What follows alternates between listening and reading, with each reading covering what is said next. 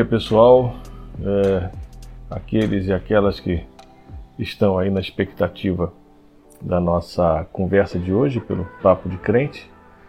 É, nós estamos é, com algumas dificuldades de é, conexão com a pastora Franciele, é, mas nós estamos aqui é, para conversarmos hoje acerca de uma é, de um texto né, muito, muito interessante, muito rico e muito polêmico também, que tem sido usado é, pelos evangélicos recentemente, é o texto de Romanos capítulo 13. E a proposta do, do programa de hoje é a gente conversar é, sobre o texto, né, sobre é, a passagem Romanos capítulo 13, principalmente dos versículos de 1 a 7, porque essa é a, a natureza desse espaço aqui que é um papo, né, uma conversa, um diálogo é, com a sociedade com o mundo evangélico e valendo-se, utilizando-se é, do próprio texto bíblico, a gente fazer teologia e compreensão e interpretação de passagens. Né?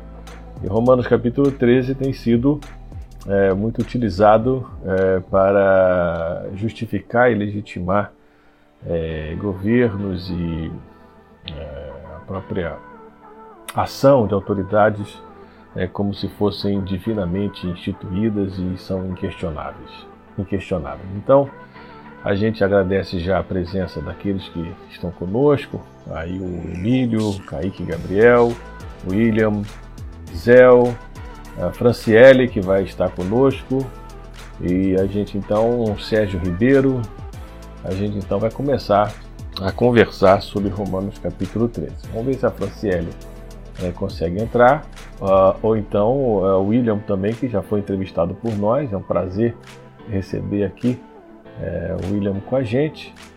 E, e a gente então uh, vai tentar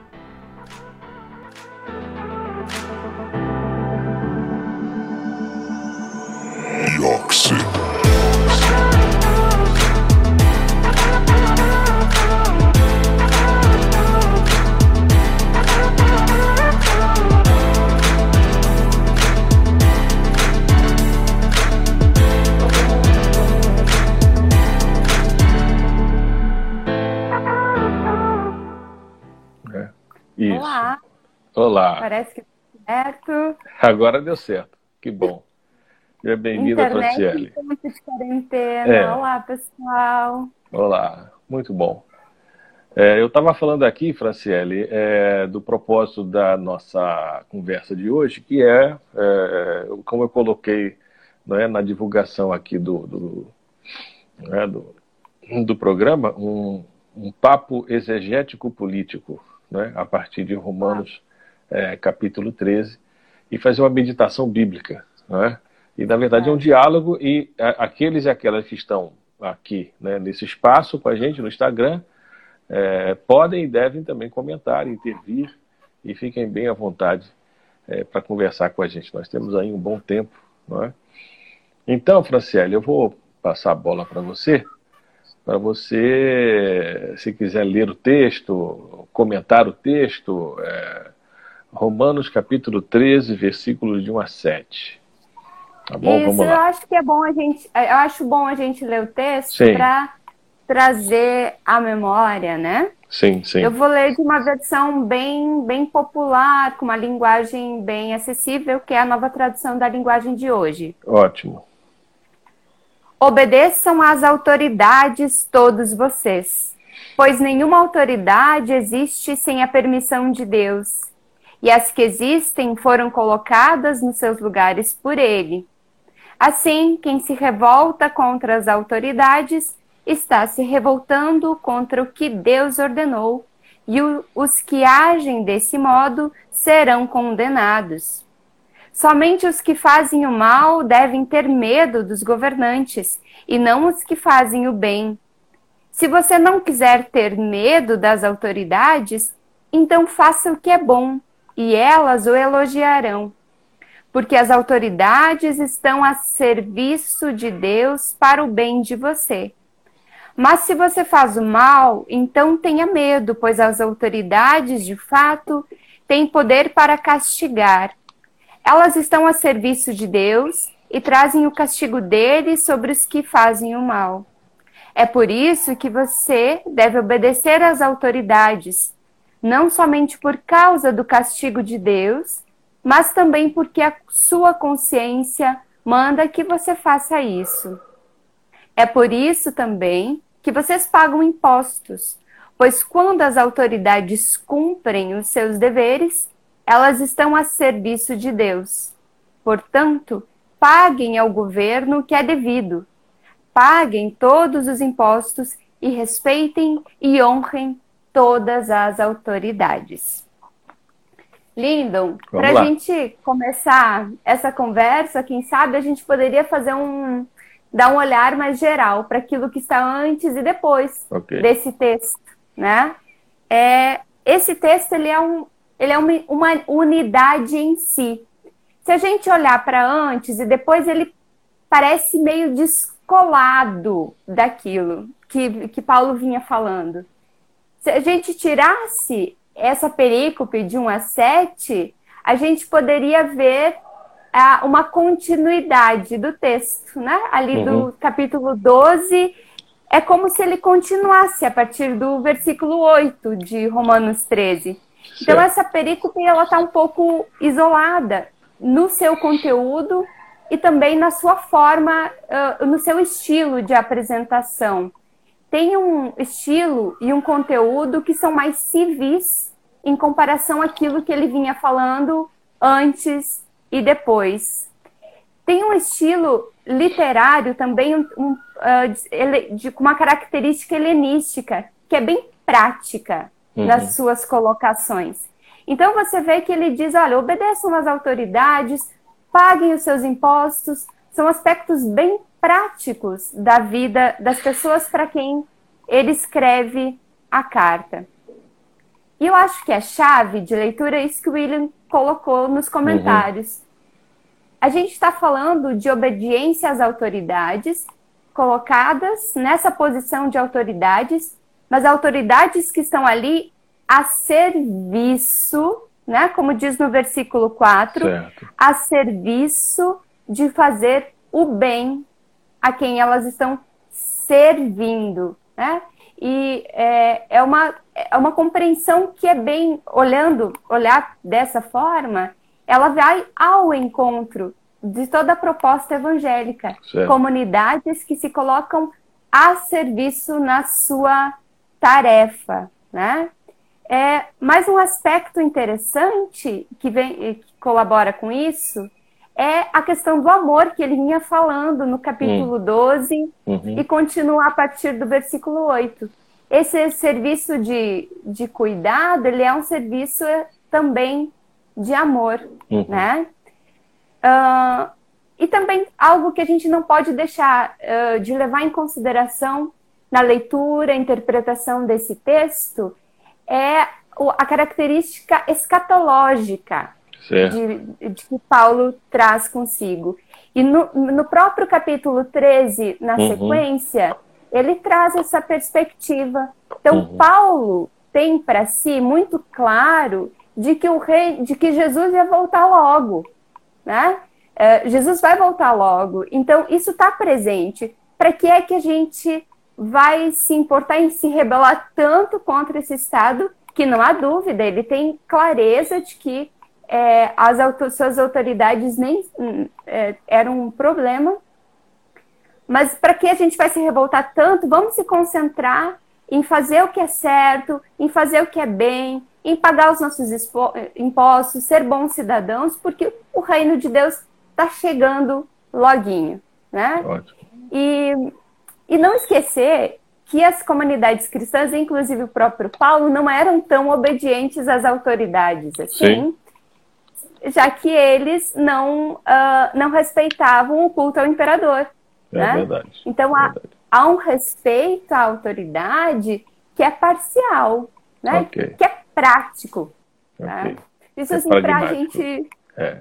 começar a conversa. Ótimo. A, a Ana Lourdes está aqui perguntando. Ó, bom, é, bom, dia, professor. Qual o texto? Nós estamos conversando sobre o texto bíblico de Romanos, capítulo 13. E a pastora Franciele já deu uma introdução aqui para a gente, né, fazendo uma contextualização aí do texto no seu contexto, né, e da narrativa do, de Paulo é, ali é, na sequência do seu pensamento é no capítulo 12 para o capítulo 13. Agora, Franciele, a, a gente tem é, visto, sobretudo a partir de uma leitura muito fundamentalista, literalista né, é, das Escrituras, é, uma maneira de interpretação desse texto é, verticalizada, é, uhum. hierarquizada. Não é? é? olha, toda autoridade é dada por Deus, pronto, acabou, a gente tem que obedecer e não questionar, porque isso então é, é, né, a ordem de Deus. Você se rebelar contra a autoridade e você ir contra Deus. Né? E deixando de perceber essas nuances, né, essas, essas relações é, que o texto no seu contexto é, é, traz. Né? Há uma interpretação fundamentalista né, de, que para justificar e legitimar a obediência irrestrita e a crítica. Né? E eu, eu, acho interessante que no capítulo 12, verso 2, ele fala: Não vos conformeis com este século. E como Exato. é que Paulo fala: Não vos conformeis com este século, mas transformai pela renovação da vossa mente? Se no capítulo 13, alguns vão interpretar que você não pode criticar, que você não pode questionar. Uhum. Né? Quando autoridades e governos podem sim fazer parte da, desse século no sentido é, é, né, da, da, dominação, do, do, inimigo das coisas de Deus. Né? Então, comenta mais um pouco sobre essa, essa. Nós estamos numa disputa de narrativas, né? E, sobre... e Romanos 3 é um texto hoje nevrálgico né? no mundo evangélico. A gente, a gente, acho que a gente pode perguntar a quem serve esse discurso de autoridade sem refletir, sem reflexão. E da mesma forma como esse discurso ele é direcionado para as autoridades seculares, ele pode ser utilizado também para as autoridades dentro da igreja, em que claro. eu não, não posso, não tenho autorização para questionar a, dentro da minha igreja, a minha, a, minha, a, a, minha liderança dentro da igreja, meu pastor, minha pastora, apóstolo, e quando as pessoas questionam as, algumas posturas, algumas falas, elas são excluídas, elas são taxadas de rebelde, de desobedientes e sei lá mais o que, né? É, e se a gente olha para o Evangelho, né, Lindon, Jesus Sim. deixou sempre muito claro que a sua autoridade vinha justamente do serviço. Okay. Uma vez que, é, e daí é prático de novo, né? Uma vez que uma autoridade não está mais servindo direito para o bem, como diz no versículo 4, ou mesmo lá no 7, eu tenho que espiar aqui, é, paguem ao governo que ele, uh, que ele não, uh, no versículo 6, né? Para que as paguem os impostos para que as, para que as autoridades uhum. cumpram seus deveres. Certo, então certo. há uma é, é, é, uma vez que uma autoridade deixa de cumprir o seu papel de forma devida, uhum. ela precisa ser questionada. É, é o nosso claro. dever profético é claro. né, de é questionar claro. as autoridades, de colocar o dedo, assim como profetas e profetisas fizeram muito antes de Paulo, de colocar o dedo na ferida e dizer: olha, esse caminho que vocês estão andando não é para o bem né? Uhum. Não está uhum. certo, uhum. não está não tá sendo dirigido para o bem da, do, dos povos que os elegeu para estar tá ali. É né? claro. E... Pode falar. Não, pode. Não, eu estou me lembrando aqui, enquanto você está falando, é, assim, da, da, isso veio na memória, né? E como que esse discurso evangélico ele tem sido é, reatualizado ou atualizado a partir dos contextos, né? Na época da ditadura militar, do regime militar, eu ouvia do púlpito da igreja, do pastor pregando com base nesse texto, que nenhum crente deveria votar contra o governo, porque votar contra o governo era ir contra a ordenação de Deus. Né? É, e esse texto também hoje ele está sendo utilizado até para legitimar é, uma natureza messiânica é, de um governo e de uma autoridade, sobretudo do atual presidente que aí está. É, o que Paulo, o que Paulo está fazendo aqui, ele não está divinizando a autoridade. Né? Ele não está colocando no, na autoridade uma natureza divina e inquestionável, que é o que estão fazendo hoje. Né? Então, isso, isso é algo muito importante é, quando muitos evangélicos hoje estão começando, é, estão começando, já começaram né, a transformar o atual governo é, do presidente Bolsonaro numa, numa entidade divina messiânica. E isso é absolutamente contra as escrituras e a tradição reformada também. Né? A tradição reformada também. Então, essa disputa de narrativas, ela não é, é sem razão, e da gente estar aqui fazendo uma interpretação, uma exegese desse texto, para desconstruir essa narrativa que está sendo hegemônica, infelizmente, hoje, é, de uma ideia muito rasa e rala de teocracia, que é algo que o apóstolo não está, que Paulo não está defendendo aqui. Hum? Não, e, e é muito, isso é muito perigoso, e a, você fez esse olhar histórico, né?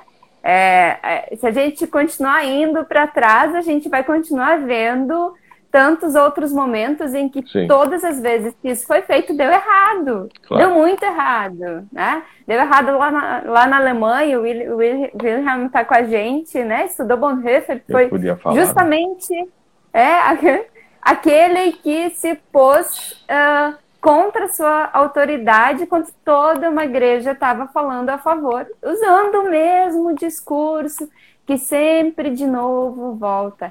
Isso é muito perigoso quando a igreja e aqui perde o seu papel de profetiza nesses tempos, claro. né? Uhum. A gente precisa com muita coragem dizer que o que que está sendo feito está errado. E especialmente essa semana, né? Que a gente vê crimes, assim, claramente.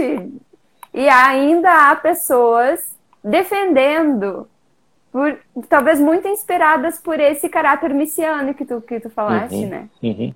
Você falou uma coisa muito interessante. É, o paralelo e a relação que tem é, entre a, a, estrutura política é, formal de uma sociedade, é, de um país, de uma nação, e a estrutura é, que é também política de poder da, da igreja. Né? Existe aí uma, uma relação é, que os reformadores perceberam isso, né, Lutero, Calvino. É, inclusive, Calvino levou isso mais adiante, né, de fazer uma relação paralela da estrutura administrativa civil, é, política, estrutura eclesiástica, né, de uma equivalência, né, é, e de uma, não uma simbiose, mas uma aproximação.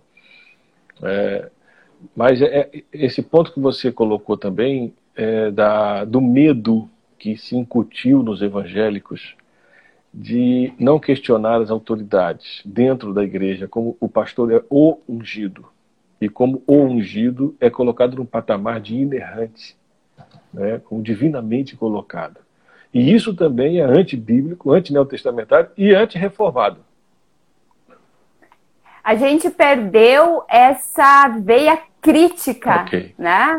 E uh, o William tá, colocou aqui um dado Sim. estatístico, né?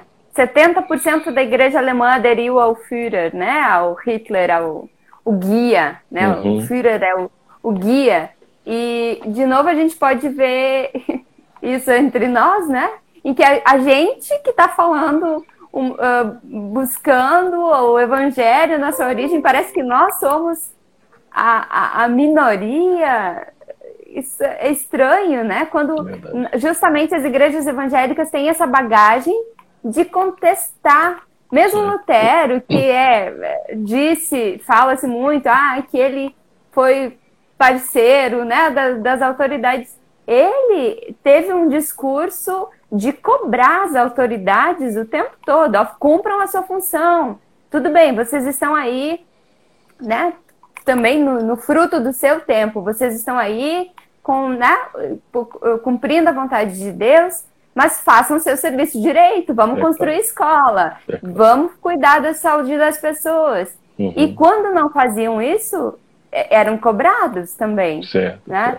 E, uhum. É inadmissível que a gente não possa mais fazer isso. Olhar para a nossa autoridade eleita por nós é, e muito a gente, nós somos a presença de Deus nesse país, né? É claro. É, é claro. Por que é que nós não poderíamos cobrar? Por que é que nós não poderíamos ter uma vontade, uma voz profética uh, diante daquilo tudo que a gente está vendo e que não está certo, não coopera para o bem das pessoas desse país. Uhum. É, eu queria voltar para o texto e ainda colocar alguns pontos.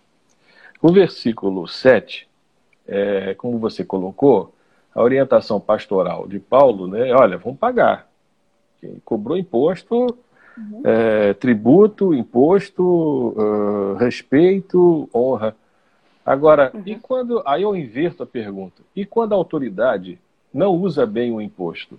E quando a autoridade não respeita não é, os, uh, os seus comandados? E quando não existe honra nessa autoridade, o que fazer? É, essa, essa é uma primeira questão. É? Quer dizer, é preciso inverter é, essa questão, é, é, que realmente parece que Paulo está pensando numa uma autoridade que seja modelo perfeita. Olha, está uhum. a serviço de Deus, então você obedece. E realmente, essa é a nossa obrigação. Mas e quando não é? Exato. E quando não é? Né? Esse é um ponto importantíssimo. A Daniela está colocando aqui: precisamos ter coragem para denunciar as injustiças e anunciar os valores do amor e justiça do reino de Deus. É isso mesmo. Ela respondeu, né? Sim. Uma vez que as autoridades não cumprem o seu papel de serviço, elas não têm mais razão de ser. É verdade. Deveria ser assim. Tanto, né, biblicamente uhum. falando, quanto se a gente olhar para a forma como o nosso Estado, uh, que é laico, nosso Estado que é democrático, é uhum. republicano, né? a gente tem uma autoridade eleita para cumprir uma função de administrar bem os bens públicos, cuidando das pessoas, né? A quem ela, por quem elas foram eleitas. Uhum. É, o William está dizendo é vocação e perdi. É, vocação política da igreja é chamar a atenção do Estado para que desempenhem, desempenhe bem a sua função de preservar e cultivar a vida, o bem, a justiça e a segurança. É, é isso mesmo. Quer dizer, a vocação política da igreja. Quer dizer, isso é, na nossa cultura, é, cultura política brasileira, né, a gente trata o público como coisa de todo mundo e de ninguém. E, e a gente não tem responsabilidade pelo público, né? É aquela relação, na casa eu mando, na rua ninguém manda e todo mundo, e o que eu vou tirar proveito para mim. Então essa cultura, ela é nociva, né? E isso interfere também na maneira como a gente lê o texto bíblico, né? como a gente Perfeito. vê o texto bíblico. Então nós temos que questionar essa cultura política que é antidemocrática, que é autoritária, que é machista, que é misógina, não é? que é sempre uma, uma leitura é, a partir da desigualdade social. E a gente vai ler o texto com essas lentes. Né? Quando o texto tem que questionar essas lentes né, da, da nossa cultura também. Né? E Paulo nos provoca também, né? Você, como cidadão, como cidadã, está fazendo o seu papel também? É? é uhum. tá, tá pagando seus impostos, está cumprindo. Ele nos provoca a sermos também cidadãos e cidadãs.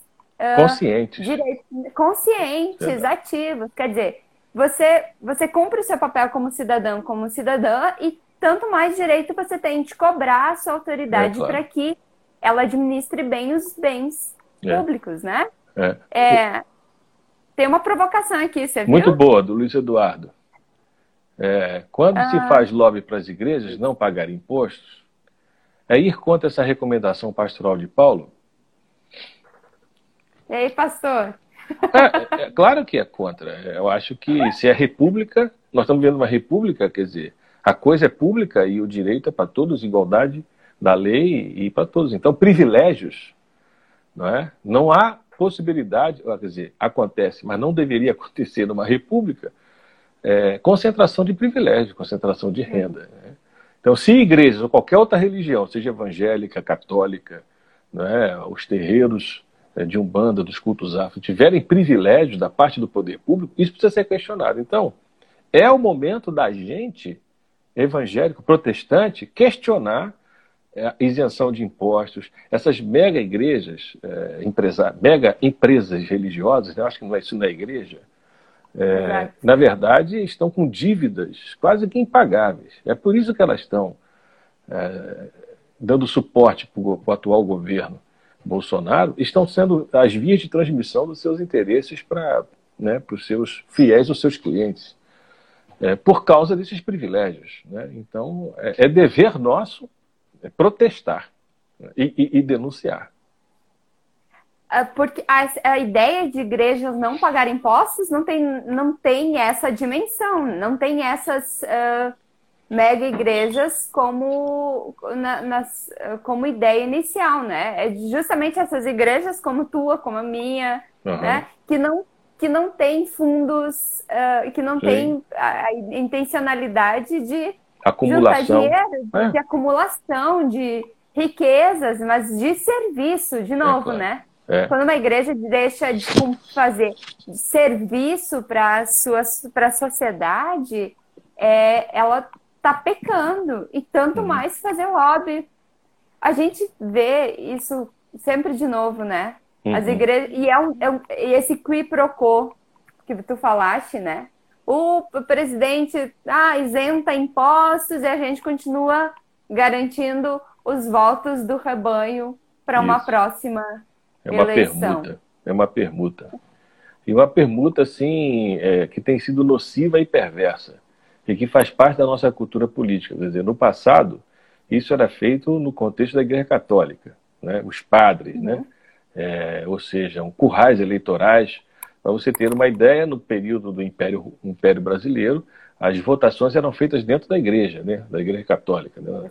Então, as urnas, então se rezava uma missa antes da, da votação e depois da contagem é, o que havia de corrupção, de fraude, né, para legitimar e para colocar somente aqueles né, que deveriam entrar. Então, é, parece que os evangélicos, é, não todos, né, talvez uma boa parte dos evangélicos é, esteja aí se, se tornando uma simbiose com o Estado a fim de garantir esses privilégios né, e essas facilidades. E isso é algo profundamente perverso. Né? É... Perverso de novo contra, justamente contra a população mais frágil de claro, nosso país. Claro. Não tem uhum. acesso à informação. Sim, né? sim, sim. Nesse tempo de pandemia, a gente vê de novo como nosso país é excludente Sim. e a gente percebe outras formas de, de divisão de classe, de divisão de oportunidades, né? Uhum. Pessoa, a maioria da nossa, ou maioria não, grande parte da nossa população não tem acesso a outra fonte de informação do que o WhatsApp.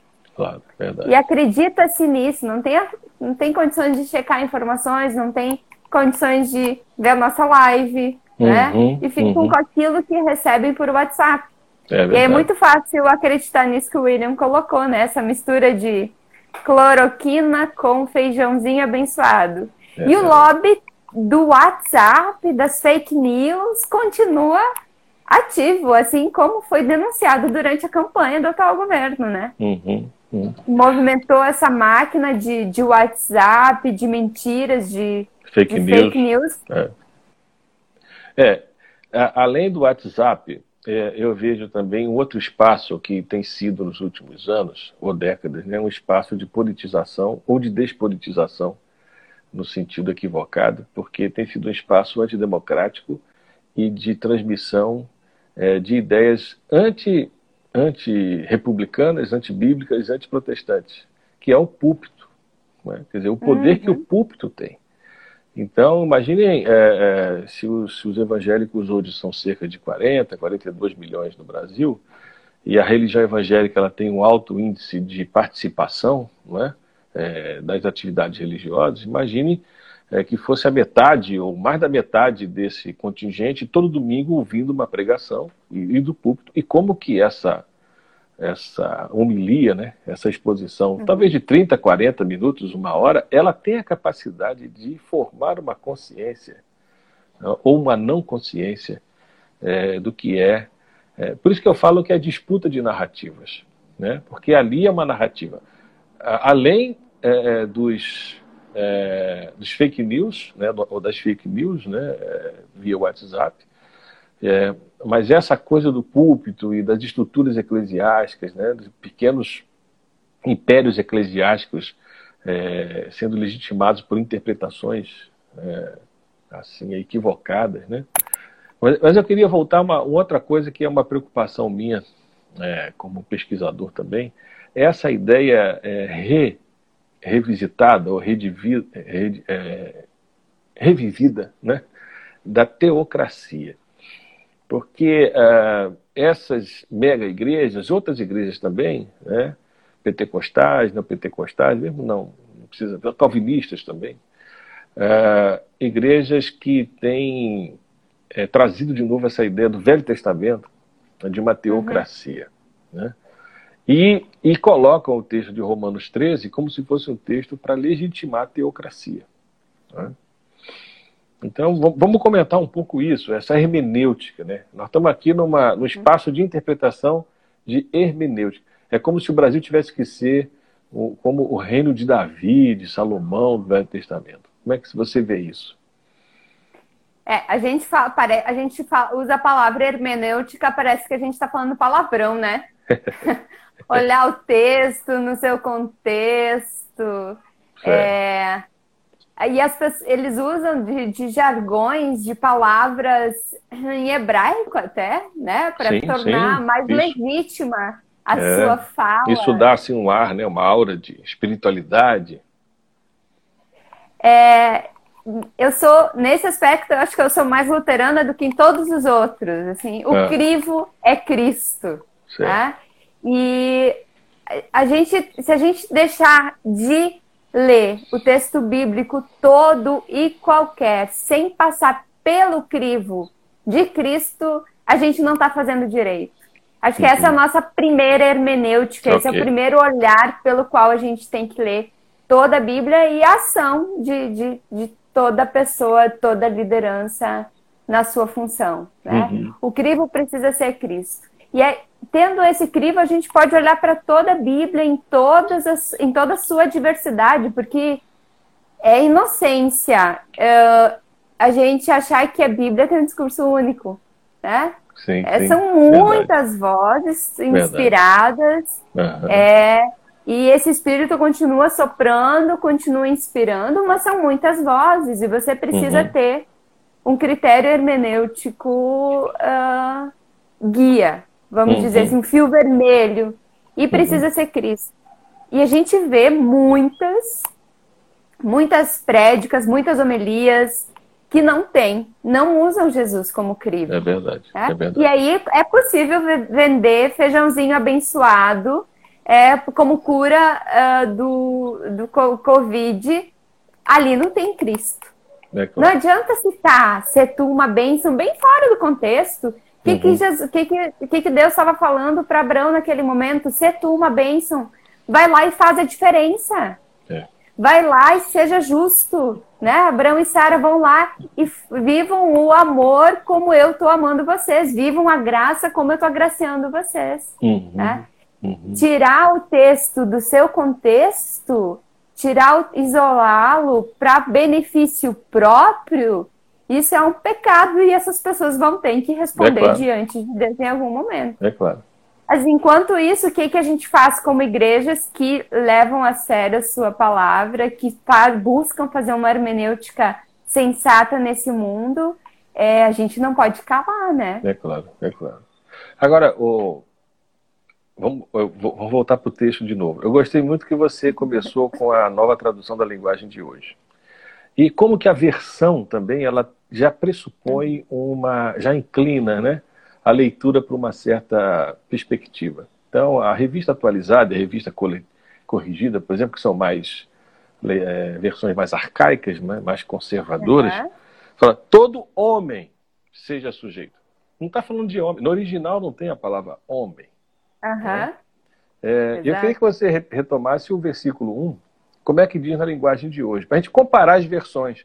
Que eu estou também aqui com a nova versão internacional, com a atualizada, ah, e eu quero ver aí a, a nova tradução. Eu tive que mudar, eu tô aqui no meu quarto. Ah. Por causa da falta de internet, eu deixei Olha. minha outra versão lá embaixo, no escritório. É, obedeçam às autoridades todos vocês. Todos vocês. Todos é vocês. É. Eu não sou muito bom de grego, é, mas se o meu grego aqui pode ajudar alguma coisa, no, lá no texto está dizendo toda alma, toda psique, né, obedeça. Não é? Então, quando uma versão coloca todo homem, né, já tem uma, uma perspectiva, inclusive de gênero aí, né, que já uhum. todo uma, um imaginário nosso é projetado em cima como que a gente precisa tomar cuidado com as versões e comparar as versões. Né? É, na linguagem, na nova versão internacional, diz que todos devem sujeitar-se às autoridades governamentais. Uhum. Né? Uma outra coisa também que me chama a atenção é o uso da palavra autoridade não é a mesma né? lá no grego. É, no versículo 1, é, ela aparece duas vezes, autoridade, no versículo 3, é, é, magistrado, né? ou arcontes, é outra modalidade de. Quer dizer, quando interpretar o texto, também tem que levar isso em conta. Magistrado, autoridades, uhum, não é? Então, também é, é, é, tomar cuidado de uma generalização de que qualquer um, é, não é, então, a, a, e o entendimento que os cristãos de Roma, né, quando leram esse texto, tiveram, estava é, muito mais próximo do que Paulo queria dizer do que a gente hoje, embora a gente faça esse esforço de né, tentar entender o que ele, o que ele falou. Né. Agora, me preocupa realmente essa hermenêutica é, fraca, superficial, que eu chamo de teocracia, né, com base no Velho Testamento quando nem lê o Velho Testamento direito, conseguem ler. Leem só aquelas, aqu, aqueles textos pré-selecionados, porque a hermenêutica faz isso também, né? Sim, Ela sim. Te, te dá um olhar e você vai olhar com a sua subjetividade, com a sua história de vida, né? Claro. Se você não vai atrás de, de, de informar-se de que autoridade está falando nesse versículo, de qual sim. autoridade está falando naquele versículo, para quem lê o texto, isso estava claro. A gente tem, encontra toda a subjetividade de quem copiou o texto, de quem traduziu, e é nas diferentes traduções, como tu muito, muito bem apresentaste, está uhum. presente isso, né? Uhum. É, é fundamental para nós termos acesso a essas informações. É claro. É, e buscarmos olhar para todos esses conteúdos com certa suspeita. É né? claro, é suspeita claro. É, que tão preciosa para você na sua pesquisa quanto para mim, né? Uhum. É, não suspeitar de que a palavra de Deus não está presente, claro, não é isso claro. que a suspeita faz. Mas suspeitar da, da, do meu olhar, inclusive, para o texto, né? da minha subjetividade presente no texto, das uhum. interpretações que já foram feitas antes de mim e que de certa forma estão, de certa forma estão presentes quando eu leio também. Eu não chego para o texto bíblico com uma tábula rasa. É. Quanto mais informações a gente puder ter para fazer essa leitura, é, tanto tanto melhor, né? Uhum. Uma outra uma outra questão assim muito muito importante e polêmica é, da passagem é o uso da espada por parte da autoridade. Uhum. E é, nós estamos vivendo hoje um, um, momento de, e não é só no Brasil, é, mas em outros países também, o que estão chamando de retorno né, de um estado de exceção. Ao, ao, ao invés de um estado democrático de direito, é um estado de exceção, um estado que é, usa a força de maneira arbitrária porque ele é o Estado. Né? Sim. Então, nós vimos, por exemplo, essa semana aqui no Rio de Janeiro, a, a polícia entrou numa, na casa, baleou um garoto, um adolescente, que inclusive era evangélico, né? pega o garoto de helicóptero, né? fica com 11 horas com o corpo do menino e o menino aparece é, com o corpo no IML. O Estado, é o Estado. Né? Então, o uso da força, o Estado policial e o Estado que vale-se da violência para a, a, a, contra a população, inclusive população, sobretudo inocente, e é, prioritariamente a população negra das periferias. Quer dizer, quando Paulo estava falando de espada aqui, né, de punição por parte do Estado, não é o uso discriminatório da violência por parte do Estado. E se o Estado, qualquer uh, estrutura governamental, utiliza-se da violência ou de uma força em demasia, que não seja para punição de justiça, né, isso precisa ser questionado. E as vozes evangélicas não, não, não se levantam para denunciar isso. Né?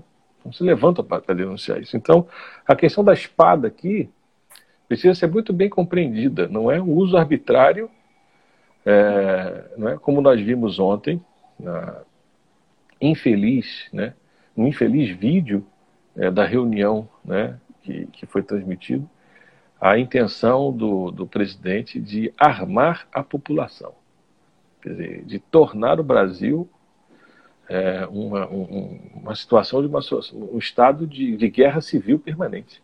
O Estado já está agindo com violência e a sociedade vai ter a legitimidade de agir com violência também. Não existe mais lei, não existe mais ordem, não existe mais bom senso, coerência, né, respeito, é, cada um por si e o Estado fazendo o que quiser. Então eu, eu queria fazer esse comentário. Sim. A gente não pode esquecer que tanto Paulo quanto a comunidade para quem ele escreve eram as vítimas, as Sim. pessoas perseguidas do seu tempo. Né? Uhum. Né? Eram justamente as pessoas vítimas de espada. Ok. E em nenhum momento essas pessoas eh, pegaram em espadas e revidaram aquilo que é. estava acontecendo, mas agiram em comunidade, pregando, vivendo, vivendo o amor, né? Então, mais uma vez, esse texto não pode ser lido de forma rasa, é né? Claro, é Porque claro. é, o João Pedro era, poderia ser equivalente Sim. a uma das pessoas para quem Paulo escreveu esse texto. Para quem leu esse texto. Né? Uhum. Agora, Franciele, é, sempre se faz um paralelo de, entre Romanos 13 e Apocalipse 13. Será que dá para a gente conversar um pouco, fazer esse, esse contraste aí de Apocalipse 13? Se, sei desse paralelo, não. não, porque é, Apocalipse 13 é a, assim, a crítica é, política assim, do Império Romano, da besta que emerge sim. do mar, da terra, não é? de todo, todo uma, um Estado, né? uma ordem é, política, econômica, ideológica, é, que é um monstro, né? que é uma assassina, assassina que marca as pessoas, né? É, e que trabalha na, na, base do fake news. Quer dizer, é, são é. falsos milagres uhum. com imagens, com a questão imagética. Quer dizer, o capítulo 13 de Apocalipse né, é, complementaria o que a gente está falando sobre Romanos 13. Né? Como que a comunidade primitiva, vivendo numa situação de limite, de fronteira, de perseguição, ela fez uma crítica política àquele império poderosa. romano poderosa. Hum. Né? É. E a gente, a gente vê esse monstro uh, fazendo, falando as suas blasfêmias, Sim. né? Sim. E sendo contraposto por aquelas comunidades da forma como elas podiam, uhum. espalhando a verdade, né? Claro. Agitando as pessoas para que elas fizessem aquilo que elas tinham condições de fazer, né? Uhum. Em, em desobediência civil, Uhum. Elas fizeram, cada uma daquelas pessoas fez o que foi possível fazer de forma bem contundente e a gente precisa fazer a nossa parte. É desmistificando, claro. desmistificando é esse monstro é que parece tão poderoso, que parece tão poderoso, mas não é. Né? É. é. a gente precisa redescobrir talvez essa força que a gente tem, que não vem de nós. É né? claro. É, é Deus, assim como Deus inspirou profetas e profetizas em toda a história, ele continua nos inspirando para nos colocarmos diante desse monstro de forma bem ativa, bem contundente, sabendo que a gente está uhum. buscando uma autoridade que sirva, que faça o bem, que cumpra, que cumpra a vontade verdadeira de Deus de serviço, de cuidado, de amor. Uhum. Há, há, há, duas passagens. É, a gente falou sobre o Apocalipse 13. A gente pode voltar para o Apocalipse 13 depois, que eu acho um texto assim fantástico. Né? Para mim é, um, é, um, é, uma denúncia, uma desconstrução de todo aquele aparato é, do antigo Império Romano, que era um aparato assim, um aparato de violência, com uma roupagem religiosa e sagrada, né? E César era um, um, um, deus. Né? E como é que vem a comunidade cristã e desconstrói isso? Então, o Apocalipse é, uma, é um libelo político de, de, de, desconstrução. Mas eu acho, eu gosto muito da passagem é, quando todo mundo fala, né, que olha, é, temos que obedecer às autoridades, aquele negócio todo. Mas nós vemos. Você mesmo falou que Paulo não foi tão obediente às autoridades assim. Nós temos as parteiras lá no Egito que desobedeceram e os pais de Moisés que desobedeceram porque tiveram filho numa época que não poderiam ter. Uhum. Uh, nós vemos Jesus chamando Herodes de raposa hein?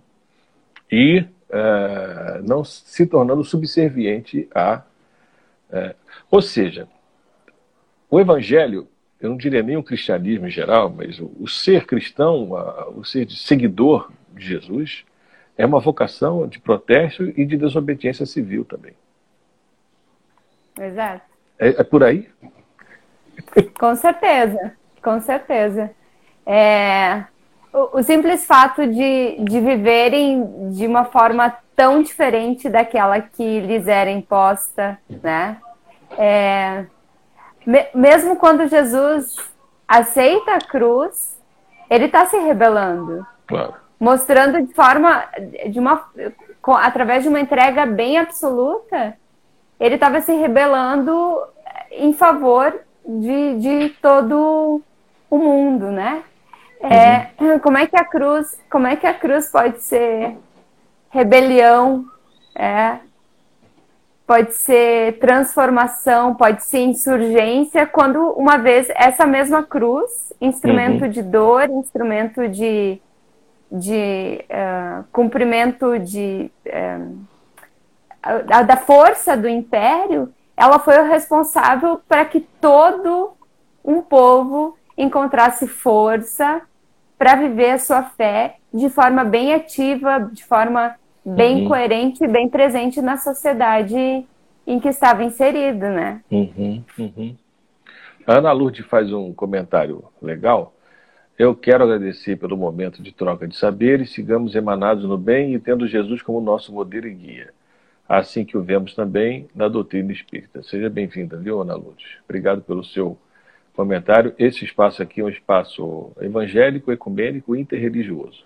Né? Uhum. E é muito bom a gente ler é, um texto e, a partir do texto, a gente fazer é, e essa interlocução não é, com outros olhares também, de outros credos, de outras religiões. Isso é muito rico. E aí é, o papo de crente é, se insere como espaço de respeito, né? É, profundo respeito a, ao pluralismo religioso. Né? E, e, aí eu volto à questão do Estado, o que está acontecendo hoje. O Estado, o Estado, você falou do Estado laico, né? Uhum. É, o Estado deixa de ser laico para ser, vamos dizer assim, o, um Estado religioso, que é o projeto que está aí é, com Bolsonaro e, e, boa parte dos evangélicos. Né? E não é isso que Romanos 13 está falando. Não. Existe, exi, existe uma, uma clara. A gente, a gente vive num momento tão bonito, de, essa diversidade é, no país, um espaço, um espaço em que todas as pessoas podem viver sua fé, né? E e o texto, o texto de, de Romanos, ele vincula a autoridade com aquela autoridade que estava presente, que, que eles tinham, né? Uhum. É, a gente precisa sempre de novo atualizar esse, esse texto para aquele para o contexto em que a gente está vivendo. Uhum. Nós hoje somos nós somos como pequenos cristos no, no, no espaço onde a gente vive. né? Uhum. E como tal, a gente cumpre a vontade de Deus, inclusive na eleição das pessoas que a gente deseja nos representarem, né? Uhum. Uh, cobrando a sua ação, cobrando a sua presença mais ativa e coerente para aquilo que elas foram eleitas.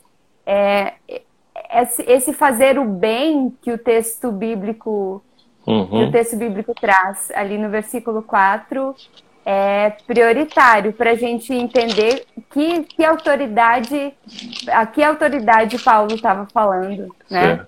Uhum. É o versículo 4. Visto Isso. que a autoridade é serva de Deus para o teu bem. E que, que é, acho que tem, tem, um, tem um caráter interessante é, que pela nossa fé nós somos pessoas cristãs, nós somos pessoas que reconhecidamente entendem que Jesus Cristo é o caminho. Então, pela fé, nós somos cristocêntricas, né? Uhum. É, agora, de modo algum, a gente deseja impor que todas as pessoas o, sejam, né? Uhum. É, pela fé, nós somos cristocêntricas, mas tem um componente que, que Paulo coloca e que, que vem de, do próprio Jesus, que é a questão do amor. Pelo amor, nós somos responsáveis pelas outras pessoas, claro. né? É, somos alterocêntricas.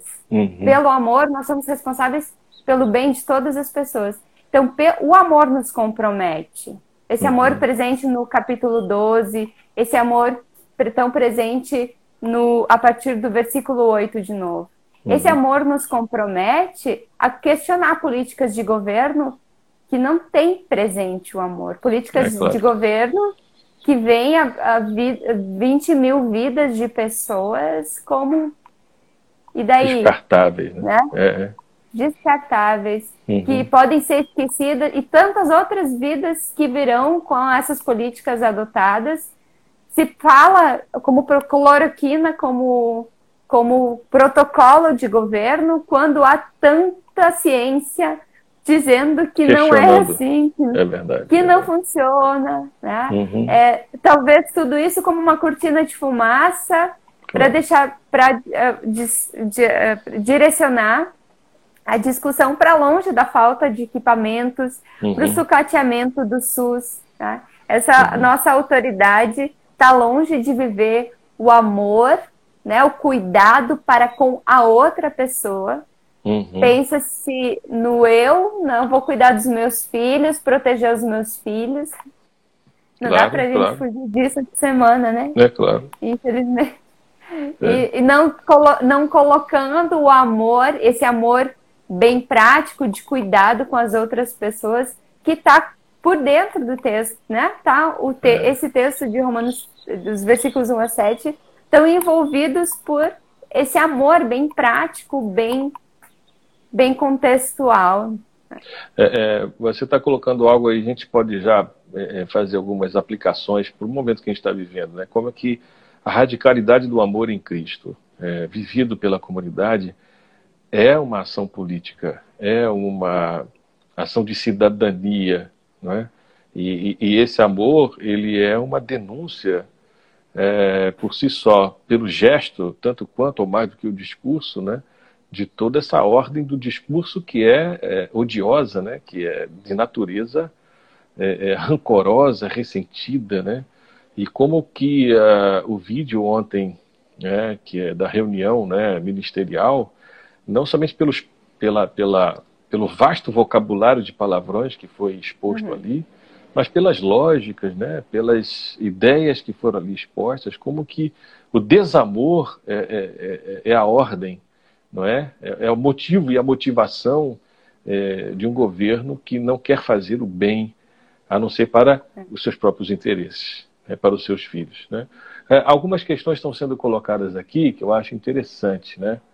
É, quais são os prós e os contras dessa aliança feita com o governo federal pelos evangélicos? Né? É, é muito bem colocado, a gente pode conversar aqui. Né?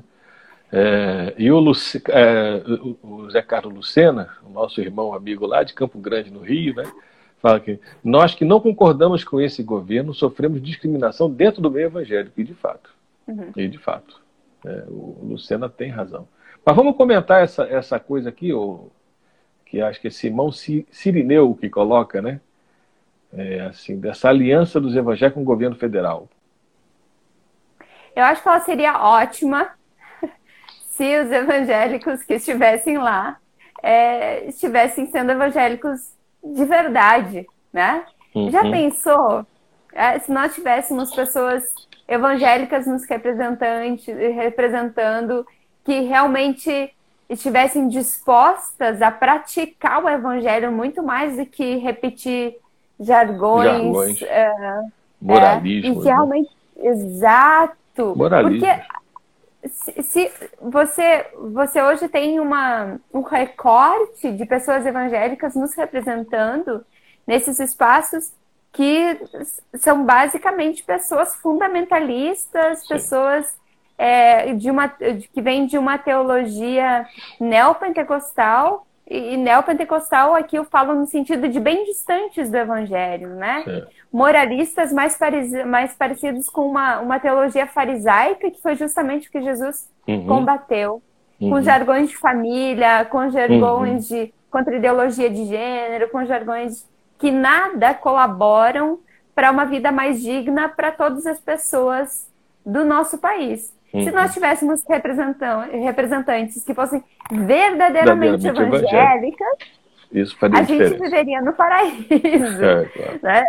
aplicando é, a, a verdade evangélica, a justiça do reino, é exatamente. É aplicando o sermão do monte, né? claro. né? a gente viveria no paraíso, mas não é isso que a gente vê. E uhum. aí, nesse sentido, eu me sinto envergonhada e sinto que é um, é um é um desfavor para a população claro. brasileira termos tantas pessoas que se dizem evangélicas. O que, que tu acha? Não, é, eu acho que essa, o termo evangélico ele já está, vamos dizer assim, pensando na dimensão semiótica, né? Ele está é, assumindo outros contornos e conteúdos semânticos que não são da sua matriz, vamos dizer assim, religiosa, histórica, cristã. Né? Ser evangélico hoje é fazer parte de uma cultura e uma postura é, né, é, pragmática, política, de uso da religião de maneira. Né, e essa aliança com o Estado, na forma como ela está se dando hoje, é uma aliança espúria, né, é, de, é. plenamente de defesa de interesses, é, de rolagem de dívidas, de perdão de dívidas, de grandes dívidas dessas mega empresas. Né, e, e como que isso tem trazido um prejuízo muito grande para a totalidade do mundo evangélico, protestante e católico também, porque há muitos católicos também, fundamentalistas, né, reacionários, conservadores, que apoiam o governo né, e que não aparecem muito na mídia, são só os evangélicos, mas os católicos também, né, boa parte, os católicos carismáticos, é, Canção mais Nova, conservadores, mais né? conservadores, então é, nosso tempo está acabando. Então é, é uma é uma realidade, uma composição militar, é, é militar evangélico-religiosa é, que está dando sustentação de um governo que cada vez mais está perdendo é, a sua legitimidade e que está se segurando ainda numa base de 30%, sendo que 12 a 15% de, é, de núcleo né, inflexível, né, é, de católicos fundamentalistas, de evangélicos fundamentalistas, de de, de um fanatismo político que beira ao fascismo, é? É, e de outros mais ódio do que, mais ódio do que racionalidade, do que bom senso, do que equilíbrio. Né?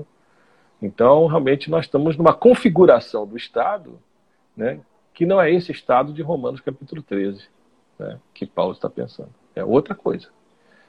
É outra coisa. E que nós precisamos, sim, fazer uma denúncia.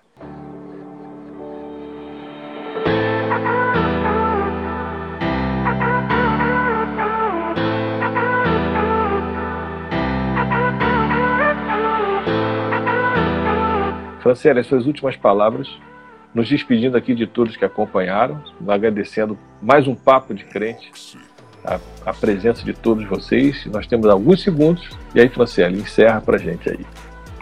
É, gente, vamos ter coragem de olhar para o texto bíblico com os olhos abertos, com suspeita, olhar uhum. no seu contexto, fazer essa hermenêutica bem cristã, tendo Jesus como o Cristo como o crivo do nosso texto, sem, sem ter medo de questionar as verdades que a gente acha que são tão absolutas.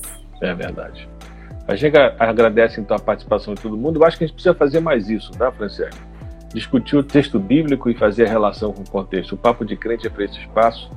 É, que Deus abençoe a todos e a todas. Tá bom? Tem alguns comentários que ainda estão surgindo. A gente se despede aqui e até o próximo sábado. Yeah.